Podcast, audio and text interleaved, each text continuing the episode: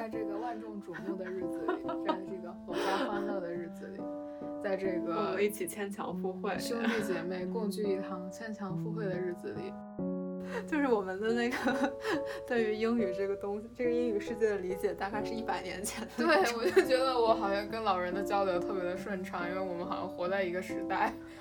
我为了跟别人交流，我就要开始去恶补我前二十年这些。可以在生活细枝末节里面，嗯，学习到的东西，我现在要用一种非常集中的方式把它们补回来。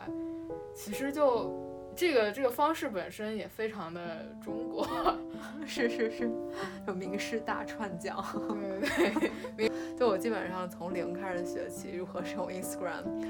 但这个其实其实真的可能都是对他们来说是已经内嵌在日常生活中的一个部分了，嗯，就是好像是一个 conversation，而我就像一个机器人，声音的插进去说，不行，我到不了了。Anyway，我觉得我们就聊一下什么，就是什么是牵强附会。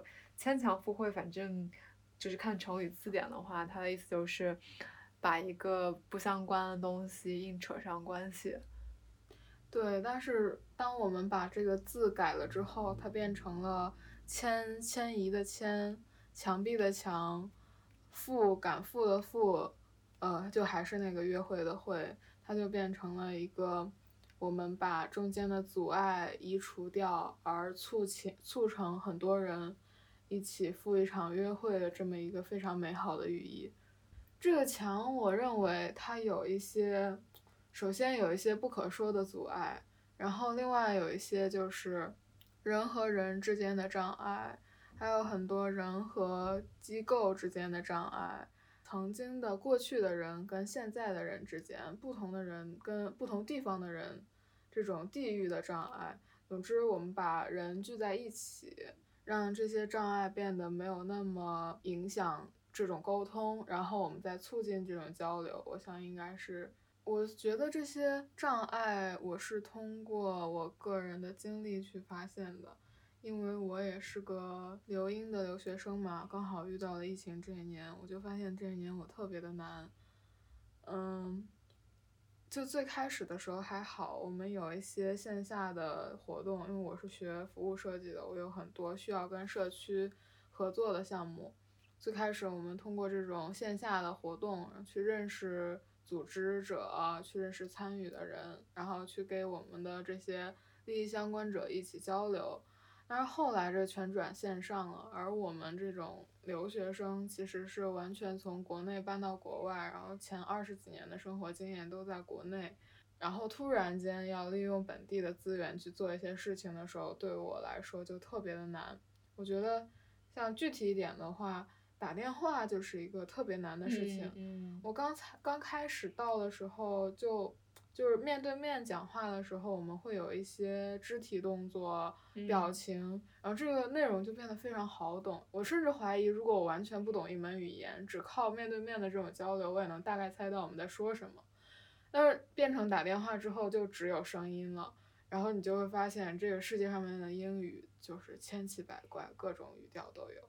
然后我就变得非常的害怕，然后我就非常担心和别人打电话，因为因为只有声音，所以就特别的尴尬。如果我听不懂的话，我就我能做的事情就只有让他再重复一遍。然后其实一般重复一遍，我可能也还是听不懂他在说什么。嗯，这个事情就变成了一个我的一个心理上的障碍。当后来遇到一些事情，比如说我要联系一个学校去问一下他们有没有一些 events 我可以参加，或者有些人我可以 interview，我就非常害怕，我就觉得，嗯，他们真的能听懂我在说什么吗？我真的能听懂他们要告诉我什么吗？我就有这么多的担心之后，我就很难去打出这个电话。音频确实会，就是有种陌生感吧，然后感觉很难控制，好像就稍纵即逝。然后你没有办法，就是感觉待在了那里。是的，嗯嗯，就是我觉得除了打电话这种语言上面的障碍这种墙以外，还有一些文化上面的障碍。就比如说去参加一个 party，你带什么样的类型的酒？比如说你做的这个菜是否会涉及到一些呃食物过敏的东西？比如说宗教。上会就是他们不能吃的东西。我觉得这些都特别特别的，就是陌生对我来说。然后就是感觉很多细小的点，就比如说我昨天看那个书叫《呃英国人的行为潜规则》，他们就讲这个 table manner 说法不一样，有的是就是对于可能 working class，嗯，他们就会说晚餐叫 tea，然后就是一个简单的便饭吧。然后对于 middle class 来说，他们可能叫 dinner，时间也会更晚一点。然后对于 upper class 来说，他们就会叫什么 supper，就是跟，嗯啊不对，用用英英讲是 supper，supper，然后就是要跟要跟那个他们家里的人就做一个那种大桌子，然后就非常严肃的吃一顿。哦，我一直以为 dinner 是一个比较，dinner 是对，也也他们也会叫 dinner，那个就更像晚宴了。嗯，就是那个 supper 好像是，就是家人团聚会同时吃饭。嗯，dinner 有些是可能是那种宴会的那种，嗯，对，也会就是比较 upper class，然后各种就是吃饭的礼仪也不一样。反正那个书总结出了一个观点，就是阶级越高，那个吃饭的规则就越，呃。就是怎么说呢，不符合人性吧？就是越 越不符合人性的那个吃饭规则，一般就是，嗯，代表他阶级更高。我去做田野的时候，就发现我根本认不出来，就是什么是高阶级，什么是低阶级。就是它这种东西并不是通过肤色来识别的。对于一个非常 general 的呃社交场合，很难分得出来这个人的阶级到底是什么。然后我当时做田野的时候，我们研究的问题是，嗯，就是看那个教堂里的工作的志愿者，他们的社会经济地位，哇！然后我当时就非常的懵，我就问我的老师说：“老师，我不知道我怎么判断，就是大家的那个 class，还有这个呃 economic status，如果我不问他挣多少钱的话，我怎么知道呢？”然后老师说。嗯，这个你可以观察的出来。然后人类学就是要讲要观察。然后我就想，这我怎么观察呢？我怎么看我也看不出来。就是有些人他可能就是呃也是 middle class，但他会选择就一就是二手的这种衣服啊，然后就是他可能看着非常的不那么的耀眼吧。我觉得可能就是在一些生活方式上比较喜欢 sustainable。嗯。但是有些人可能呃 fashionable，但其实可能他就只是想要表达自己的审美，嗯，就很迷惑啊。然后我也就通过他的那个 accent，我也听不出来。对我来说，就是只有就是两个类别，一个是能听懂，一个是不能听懂。我并无法区别他们到底有什么样的地位之别。嗯，然后去去做田野的时候，我也发现。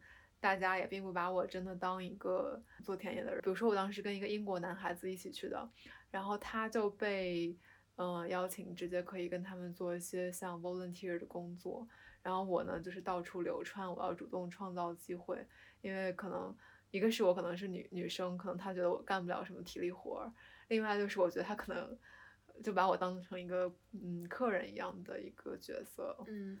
然后其实我我的整个田野很短的一个田野，我也没观察得出来这个社会经济地位，我只能观察得出来大家的呃分工吧，就可能是在一个教堂里的分工。嗯。然后因为我就各种的游动在这个教堂里，所以就可以跟很多人交流，也是一件好事。但是确实确实，我觉得很多事情我是观察不出来的。是的。你你在说 class 之前，因为我们学 design 的，我们就根本没有涉及到这个领域，所以你第一次跟我提到说，嗯，他们会比较关注你是一个什么 class，是一个 middle class，是一个 upper middle class，我我是非常懵的一个状态，然后我就开始反思我之前跟他们的交往是不是有有一些，比如说 table manners 上面的不太合适，嗯。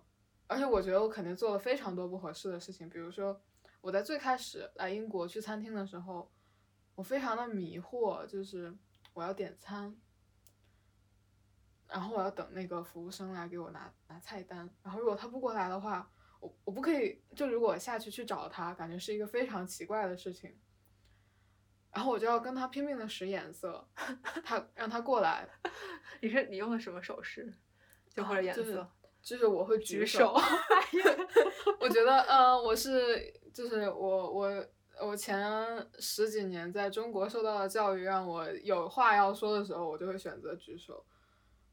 嗯，当然举手就是还是自己觉得太奇怪了，就是拼命的看他，然后对他微笑。就是拘谨而不失礼貌，那什么尴尬而不失礼貌？对，非常尴尬。嗯，而且我最开始的时候也，我不知道如何结账，因为在中国的话，很多的餐厅就是你吃完之后，然后你去收银台去扫个码，然后告诉他你是哪一桌的，然后这个账就结完了。但是在英国的时候，我当时就非常困惑，我跟我还真的跑到了收银台，然后他说：“哎，请你回去。”然后我就。我就回去了，然后在那里等了很久，然后拼命的给路过的服务生使眼色，然后我说我需要结账，然后他们就会拿一个那个小小盘子，上面放着我的账单。我心想我是看明白了我要付多少钱，但是我要怎么付钱呢？呃，然后我就又要拼命的使眼色，等他再一次过来，我说嗯，请问我是要怎么付钱呢？他说：“哦，你可以用现金或者用卡。”我说：“那好的，我用卡。”然后就是他们才会把那个读卡的机器拿给我，然后再收我的钱，然后就一个非常非常困惑的姿态走掉了，因为我我不知道我是不是还有什么东西没有做，或者是我有什么东西做多了。但是总之，我饭吃完了，钱也付了，我觉得我可以走了。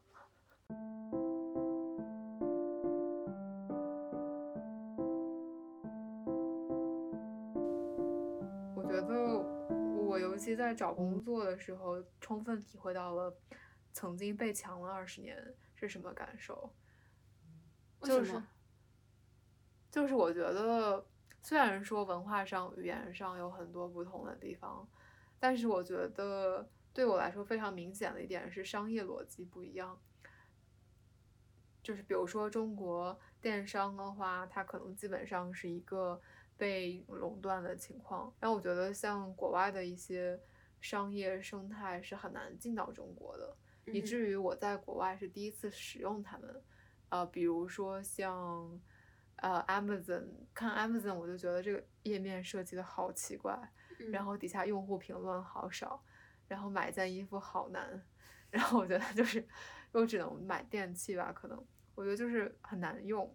然后还有就是这种。像音乐的产品，比如说像呃 Spotify 和 SoundCloud，我就刚开始特别不能明白他们为什么要在音乐中间插播广告。然后我就觉得中国哪有一个音乐平台是这么做的？他们不都是就是付费什么有其他的新功能，但是也不会说要要插播广告嘛？然后我觉得超级烦，对。就是就是很多事情，我是非常就是我觉得商业上的东西，我是经历了二十年在中国的一些商业逻辑，然后突然换到了英国。对，嗯，我我的意思是找工作中间出现的问题是，不能以中理解中国市场的方式去理解英国、欧洲的市场。就我觉得有很多人的思维方式，呃，可能不太一样。然后，嗯。对，不一样，可能带来的好处是，哦，我有一个另一个视角，然后也许是个对比的一个状态。但另外的话，我就是觉得，就是你去收搜集信息、处理信息，然后把信息，呃，整理成有用的东西，然后去，呃，分发这一系列的流程，你用到的工具全都不一样。也就是说，要重新学习吧。对。你说到那个 Spotify，我在最开始用 Spotify 的时候，我完全不知道该怎么用，因为那个时候我在找一些歌曲，然后把它们搜索到，我点了之后发现我好像就只能听几秒，或者是我听我点了之后听的根本不是我要搜的歌，我就非常的就是莫名其妙，为什么会发生这种事情？后来发现哦，好像如果我用在电脑端的话，我可以至少可以听到我想听的歌。然后后来我就觉得，嗯，Spotify 这个东西它很妙，嗯，就是不付费的话，似乎根本没有一点点体验，不太一样。我以为我是一个科技能手，我是一个久经沙场的网民，但我我刚刚打开 Instagram 的时候，非常的困惑，就是它的那个 Insta Story 和它的 Post，还有那些乱七八糟的功能到底是什么？为什么这个东西还可以 Vote，还可以嗯，总之我现在也没有特别多的开发它的功能，但是我起码好像勉强可以用它了。我觉得这个其实也是一种嗯科技上的对我的一个阻碍吧，就是我。我有一些他们经常用 ins 的泰国同学，他们就可以在 ins 上面做一些小的投票调查。嗯，对我来说简直是难以想象的，因为我的首先我 follow 和 follower 都很少，嗯，而且我也不太清楚我要怎么做一个投票调查才能让很多人看到它。嗯，对，我会发现就是明显台湾和香港同学用。嗯，Facebook、Instagram 的普及度或者时间都比我们久很多。然后我在国内的话，其实我不是一个社交媒体的这个长，就是重度使用者。然后我也就刚来英国，我觉得我根本没有必要用什么 Instagram。我就 Facebook 上用是因为我要参加一些活动。但是后来我发现，啊，我的 date 他在用 Instagram，然后他还在 Instagram 上就是艾特我，然后他艾特我让我去，就比如说这种什么接龙，就是你。要这个人发一首歌，然后他艾特你，然后你再发首歌，特别蠢，就像是那种朋友圈，就是就是接龙回答问题那种。然后我就啊，天呐，这该怎么办？这我啥都不会。然后我开始 Google 如何在 Instagram 上发 Story，如何在 Instagram 上艾特人。然后我发现我啥都不懂，就我基本上从零开始学起如何使用 Instagram。但这个其实其实真的可能都是对他们来说是已经内嵌在日常生活中的一个部分了。嗯。然后包括如何在 Instagram 上。就是回复别人的消息，我都完全不知道。就是，就我也知道，比如说我可以说 yes 或者 no，或者说 I don't know。但是就我出，就是就是我，我觉得别人回答这样的问题的时候，他们就有更有趣、更接地气的答案。然后我呢，就是只会 yes no I don't know，然后就觉得特别的有局限性。然后形容一个东西的时候，我也不知道除了。good 或者 bad 可以用什么形容？嗯，然后我居然为了这件事情，就是我潜入了好几个，呃，这个英国本地同学的 WhatsApp 群，嗯，然后我就开始记录他们是如何回答一个问题的，比如这个问题是个 how question，是一个呃 why question，是一个什么 yes no question，然后我就把他们的答案都记录下来，然后我还列了一个小笔记，就是如何回答这些问题，就比如说。三个人都说我要迟到，他们就有三种不同的表达方式说我要迟到。你可以举个例子吗？嗯，就比如说，如果说我要迟到的话，我可能刚开始的想法就是说，呃，Sorry，I will be late。但是我发现他们就会说，Sorry，呃，I'm running a bit late。然后，然后可能另一个人说，Sorry，嗯，I was stuck by the traffic。然后。嗯，反正他们就是会想到一些 sideways，就是一些侧面的方法去表达自己迟到。哦，他们有的人会说什么 go ahead，呃，no worries if I couldn't，呃，get in。所以我觉得他们会想到说，哦，如果我迟到会不会影响到大家的进度？他不会单纯的说我不能去，然后他就会把这个事情更情景化，然后更合理化，然后大家就是。大概知晓他的一，就是好像是一个 conversation，而我就像一个机器人，声音的插进去说，不行，我到不了了。所以，所以我发现，嗯，就是这种就线上的短信如何回复，我都觉得是个大问题。然后，也没有中国的英语机构教，你知道吗？中国英语机构就是可能回答雅思问题。雅思问题也特别奇怪，就是什么你童年印象最深的玩具是什么？然后什么你最喜欢的电影是什么？但是真实生活中的这种短信交流都特别快，就是你大概要几秒钟之内就立即回复。嗯，哎，反正就是这方面，我觉得我二零年疫情之后的前几个月就开始才真正学习到这种 digital communication。嗯嗯，我不知道，也许如果我年纪轻一点，如果我像就是可能初中那时候就开始接触到国外的社交媒体，会是什么样的情况？嗯，我我还特别就是关于社交媒体这一点，我还特别不懂应该怎么使用表情，就是我看大家用表情都就是各种表情都会使用，然后非常的花里胡哨。但是我就非常的担心，比如说我用一个笑脸，他会不会就非常的像中国的长辈用一个笑脸就来回复别人的时候那种那种僵硬的感觉。但是也没有人告诉我，我到底有没有一个僵硬的感觉。嗯，有段时间就是我的 date 他就经常用那个就是微笑脸，就是嗯，就是我觉得可能是苹果还是。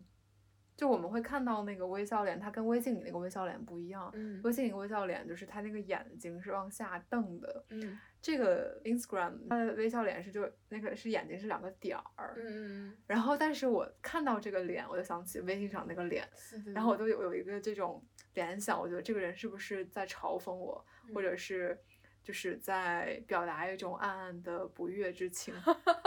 然后我就非常的郁闷，但我又不敢问。然后我就过了，可能就他已经给我发了好多次这个表情。然后我就说：“你发这个表情到底是什么意思？”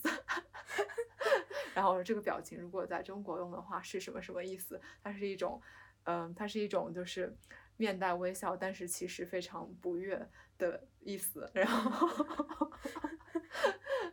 然后他说：“哦，他不是那个意思，他就是一个简单的 smile，可能这个 smile 不是那种 big smile，就是不是那种笑得非常灿烂的 smile，他只是就像你那样，就是呃礼貌的微笑。关于这个，我我之前听过一个，也是一个 podcast，是一个英国人 podcast，这个我就发现这个文化隔阂不只是在中国和英国，其实在英国和欧洲一些国家也很常见，尤其是英国人，他们是一个非常典型的一个。Fake nice 非常出名的国家，然后那个播客里面就说，那就是那个那个男士的他的妻子是个法国人，然后那个男士是个英国人，然后男士的妻子说，每次我跟着你回你家的时候，我会提说我想看你们家附近那个 castle，然后你的父母都说，哦，of course we can，但我们从来就没有去过。那男士就说：“嗯，确实是这样。如果我们英国人这么说的话，意思就是我们肯定不会去的，除非是说，呃，可能说，嗯，确有一个确定的时间，还有地点，还有人说，哦，我现在邀请你一起去那个 castle，就意味着也许我们会带你去那个地方看一看。对。然后那个法国老婆就非常的，就非常的生气，说你们你们家人交流真的非常的费劲。我也觉得是，最后。就是很多时候分不清这个话是客气话呢，还是说他真的有此意吧？嗯，也许也许就像那个 castle，就是一个，就只是说一嘴，然后并不会真的去。嗯嗯，而且有的时候就是跟嗯跟外国人会聊到一些，比如说我说哦我看了《Hamilton》，然后里面提到了英国国王，英国国王唱的那歌实在是太好笑了，然后他就说嗯是的是的。就是那个英国国王那个时候真的是一个非常残忍的统治，是一个特别不好，怎么怎么样。然后他说，嗯，然后现在有现在是女王嘛？你你觉得女王是一个什么样的人？我就愣住了。我觉得英国人他们到底喜不喜欢女王呢？我觉得或许有的人不太喜欢，因为我知道之前那个戴安娜的事情让王室的就声誉非常的受损。然后有些人就因为这个不太喜欢女王，但是我又有点担心，万一他是一个喜欢女王的人呢？我就纠结了很久，最最后说，嗯啊，我想他是一个非常聪明的人。哈哈哈哈哈哈！万能答案。是的。哇，那最后呢？你有弄清楚他的对皇室的态度吗？嗯，我觉得他他他是一个非常传统就非常经典的英国人，他也不会让我知道他对皇室的态度。哦，嗯，然后他就说，他就说我的回答也非常的聪明。天呐，我真的非常崩溃，英式幽默，我真的感觉就是我很多时候看英国的那种 comedy 或者 stand up comedy，我是笑不出来的。就太干了，你知道吗？就不是那种浅显易懂的笑点，就是他就是暗戳戳的，不知道在笑些什么。然后那一刻我就觉得天呐，为什么好笑？为什么他们要笑？后来我就想开了，就我刚开始的时候特别紧张，比如说我去参加一个呃英国人，就全是英国人的 party 吧。嗯。然后发现大家在讨论一些什么文学啊、音乐啊、电影啊，反正就感觉我本来就是一个记不太住人名儿和人脸的人。嗯。就是他们又谈论的这些人呢，我也就完全不知道是什么人，就是就感觉是一脸懵逼，就是我我面前就是一堆地名儿、人名儿和呃这个什么书啊、电影的名字。然后我真的只能除了尴尬的笑和问问题以外，我不知道该说什么。然后当时我回来之后，我觉得特别崩溃啊！天呐，我真的懂太少了。然后音乐也不懂，电影也不懂，艺术也不懂，然后英语也不懂。然后我到底该做什么？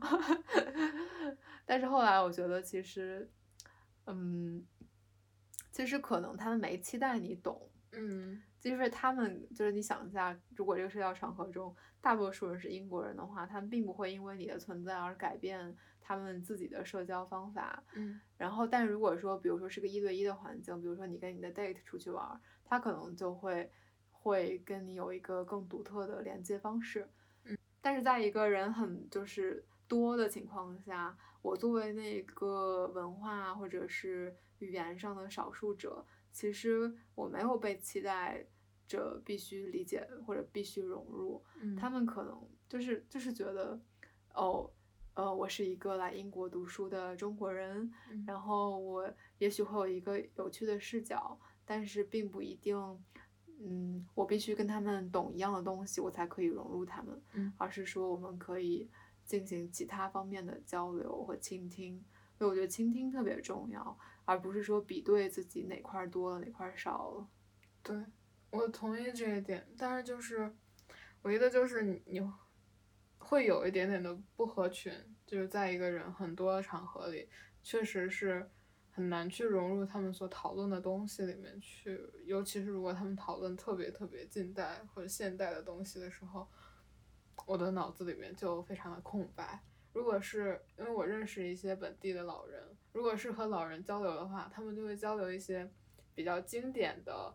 什么 opera 啊，什么 rock 啊，什么啊，什么我想想书啊，什么查尔斯狄更斯啊，这些人，就是在我小时候读的那个名著的那个知识库里，就是我们的那个对于英语这个东西，这个英语世界的理解，大概是一百年前的。对，我就觉得我好像跟老人的交流特别的顺畅，因为我们好像活在一个时代。嗯，他们说特别现代的那些 rapper 啊，呃。新的歌手啊，我就感觉自己一无所知，觉得我好像可我可能就是那个五五十岁左右的人，就会听什么布莱尼啊，嗯，什么 Lady Gaga 呀这一代人。对我我是发现你听的乐队还蛮复古的，然后不好意思，然后然后以后就是我们可以专门开一集，请你讲一下那个跟跟老人的经历吧。嗯，我觉得之前我其实没太怎么。在英国这边有过跟老人合作的事情，然后感觉我觉得是个挺好的一个，就是我们深入了解国家的群体，因为他们其实见证了这个国家很长段历史，而且他们作为一个就是那么不紧不慢的一个生活状态，特别嗯开放和包容吧。嗯，对，是的，而且我觉得他们特别的，尤其是。老人女性，他们特别的有智慧，但是老人男性，我很不幸的很难和他们产生，嗯，连接。我之前做一个项目，就是努力的找老人男性在哪里，但是找不到，很难找。但是这个可以之后再提。嗯嗯，好的好的。不过我觉得，就是哪怕是现在的英国人，他们也都对一些非常传统、非常经典的东西就非常的熟知。尤其是音乐这块儿，像我之前认识一个男孩子，就是我们，呃，我们聊天就聊到了非常多的上世纪大概六七八九十年代的歌手，呃，什么齐柏林飞艇啊，那那个时候的人，还有 Queen 啊什么的，就是一个都是 big names。我我就觉得，嗯，好像在英国，音乐是一个特别重要的事情，大家都喜欢听音乐。或许我可以聊一聊音乐，然后我就我就恶补了一下，就在网上搜索英国摇滚乐队六十年代到九十年代，然后把哇这些那个就一些乐队的那种，不管是纪录片啊，还是那种讲解的呃 video 啊，我把他们都看了一遍。哇，你太伟大了！天呐，原来是这样。我觉得你对那个时代的 knowledge 特别多，原来你是真的做了很多功课。就是我可以可以真切的感受到了有一个墙的存在，它把我前二十年习得的那些东西和我完全没有碰过的东西隔开了，嗯，然后导致我现在为了去，呃，跟周围的人交流，我总不能是一个完全孤立的状态，我总要跟别人交流。那么为了跟别人交流，我就要开始去恶补我前二十年这些可以在生活细枝末节里面，嗯，学习到的东西。我现在要嗯用一种非常集中的方式把它们补回来。其实就这个这个方式本身也非常的中国，是是是，有名师大串讲，对 对，名师大串讲英国摇滚乐队 三十年发展史，三十年发展史。然后什么一周带你，呃，那个呃，带你深入了解英国摇滚乐队史，然后保保证你一周之后，呃，约会成功率百分百。啊，啊，那倒没有，就是因为他们实在是太多了，我可不可能全都听完，我就挑那些最最著嗯名的嗯名字去嗯。听，然后依然还是觉得有一点枯燥，因为我我自己看漫画比较多，然后动画，嗯。我就在看 JoJo，然后我就找了一张 JoJo 的，就是那个 Spotify 的歌单，就是他那个歌单里面有所有的跟他里面曾经涉及到的相关的音乐，都把它们放了进去，他一个嗯。playlist，、我就开始从头往后听。对对对，我觉得其实我们就哪怕，嗯，看个电影，或者去吃个饭，然后逛个超市，就其实无形之中，嗯，我们就就要学一些东西，然后可能是一个小点，它打开了一个脉络，然后就是通过，嗯，这样探索的一个态度吧，然后也许我们就开始逐渐的意识到了，哦，这个地方这个国家的人他们喜欢做什么，然后跟我们有什么不同。然后，如果我们想要了解他们的话，我们要怎么做？其实我们大概说了这么多自己生活中的例子吧。我们可能说到了饮食文化，然后呃，包括一些媒介上的产品，然后还有一些日常中沟通的一些常见的场合，其实都是非常琐碎的，嗯。但这种东西我们很难说拿列一个框架出来说。啊、我们如何去去面对它？所以我们就觉得这种经验，也许通过讲故事的方式说会比较好。嗯，而且我觉得就是这就是当我们讲这些事情的时候，一般都是跟我们自身的经历相关，然后跟我们自身的经历相关，其实也跟我们自己，呃，遇到的人是紧密相关的。就像我跟你每说一个事情，好像都会他有一个触发这个事情的人。所以我想，就是我们去讨论或者去分享这种人和人之间的连接，这些故事，也许就可以无形之中让我们启发我们自己，然后也让我们去学到别人的东西。